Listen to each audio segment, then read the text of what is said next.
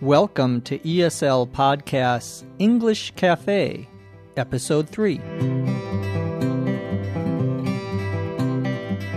Welcome back to the English Cafe, our twice a week program where we look at culture and entertainment and news in the United States. My name is Dr. Jeff McQuillan. I'm your host, coming to you from the Center for Educational Development from beautiful Los Angeles, California. And another beautiful day today in Los Angeles. A little a little chilly, we would say. Chilly, C H I L L Y. A little cold. A little cold uh, for Los Angeles. For many places, uh, it would be warm, but for Los Angeles, it's a little chilly today. I actually uh, record this podcast a couple of days in advance, that is, before the day that it, uh, the date of the podcast. And the reason is, of course, that Los Angeles is behind uh, in terms of the time zone, the area, the time area, the time zone. Uh, we are a day behind Asia and uh, eight or nine hours behind much of Europe. And uh, so if I waited until Tuesday in Los Angeles uh, to uh, record this podcast, it would already be Wednesday in most of Asia and uh, uh, late Tuesday in Europe. So I try to record these a few days in advance so that I have them available for you so that you can listen to them on that day. Well, today we're going to be talking about a couple of things. We are going to be talking a little bit about smoking and driving in the United States. I'm going to tell you a little bit about my meeting with the Queen. I actually did meet the Queen. I'll tell you about that. And uh, we'll also answer some questions. So let's get started. I have to start with the uh, most interesting thing that happened to me this weekend. My wife and I were at dinner. We were eating at a restaurant. We don't normally eat in this restaurant, it's in Beverly Hills, but we've been there before. Beverly Hills, of course, is a very famous, rich part of Los Angeles area and we're not rich, but we did eat at a restaurant there. And uh, I said I had a meeting with the Queen. Well, it's not the Queen of England, however. Uh, it was a famous actress here in the United States, and her name is Queen Latifah. Queen Latifah, L A T I F A H, was uh, started as a singer and still is, I think, a singer. Uh, but she is also an actress and was actually uh, nominated for, that is, uh, she was uh, one of the five actresses that could have won the uh, Oscar prize. The Oscar award, you probably know, the Oscar, O S C A R, is the highest award for an actor or an actress or a movie in the United States. In England, they have something called the BAFTA Awards, the B A F T A, the BAFTA Awards for the best uh, TV and uh, movie series, or movies rather. So uh, I was, we were in this uh, restaurant, an Italian restaurant, called Il Fornaio, and we were walking out the door, and there were three women that were walking into the restaurant, and the third one held the door for me and my wife. To hold the door means to to keep it open for you so you can walk through. She held the door for my wife and me, and we thanked her. And then we looked at her and we realized that it was this famous actress. Uh, she was talking on the cell phone, on her mobile phone, so we didn't actually talk to her. So I kind of met her, saw her really. Uh, and of course, in Los Angeles, there are lots of actors and actresses.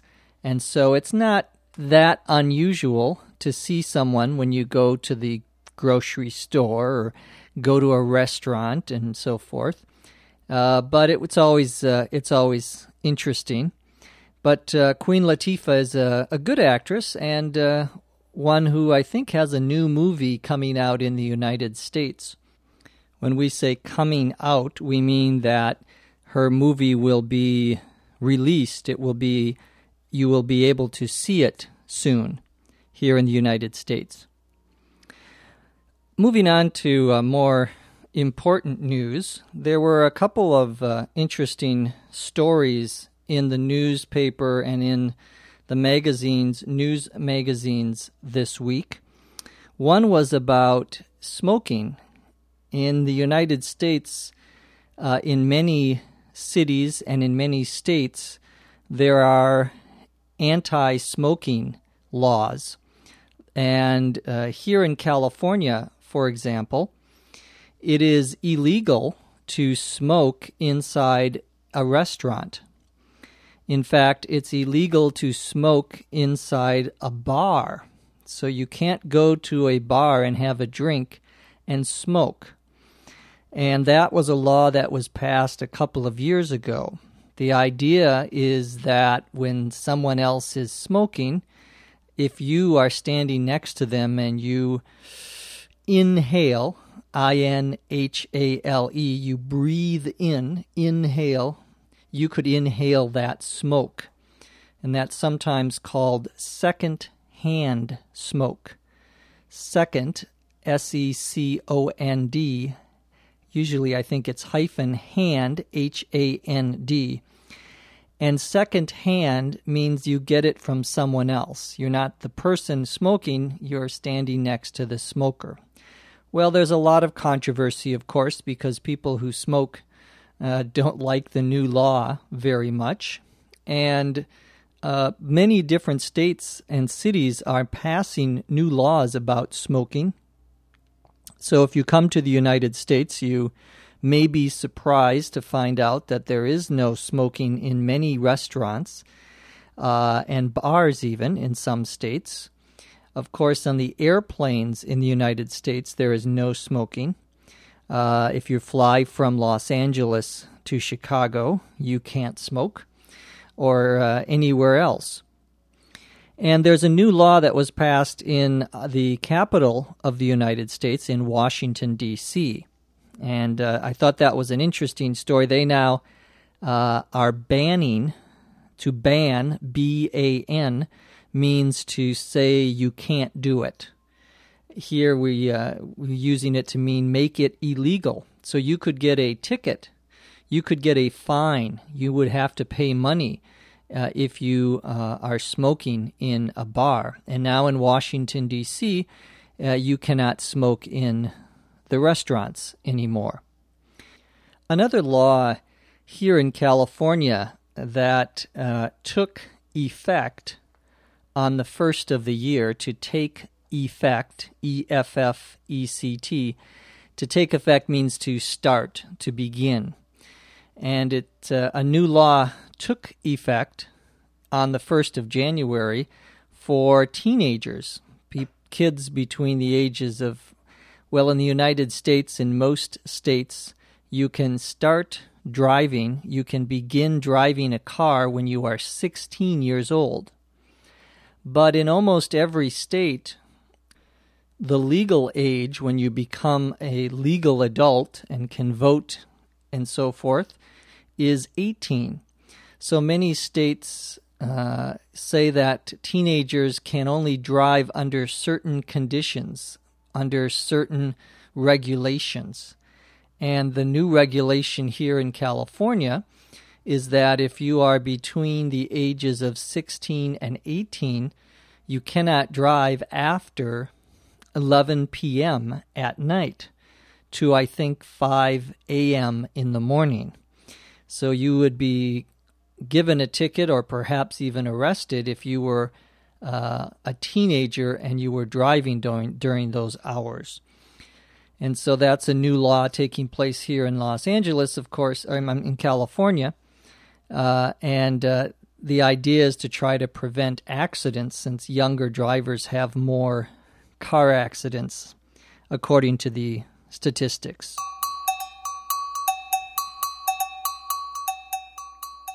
It's time to answer a few questions uh, on the last part of our English Cafe.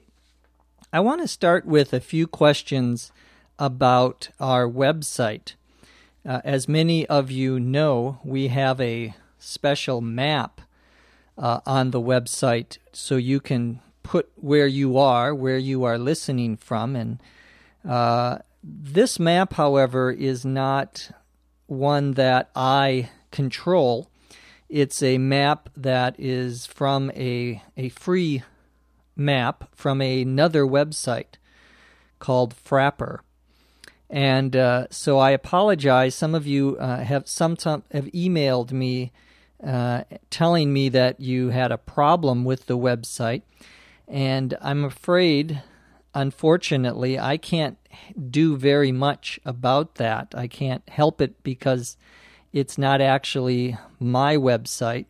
We're using for free another service. So, uh, but it is uh, interesting. Most people who have tried have been able to find them uh, their their city on the map and put their name on there. So I invite you to do that if you haven't already. Also, I had a question about the audio index. If you look at the scripts for our regular ESL podcasts, our Monday, Wednesday, Friday podcasts, you'll see on the top an audio index. And this index, I N D E X, this list, tells you at what time in the podcast the slow section, the explanation, and the fast section are.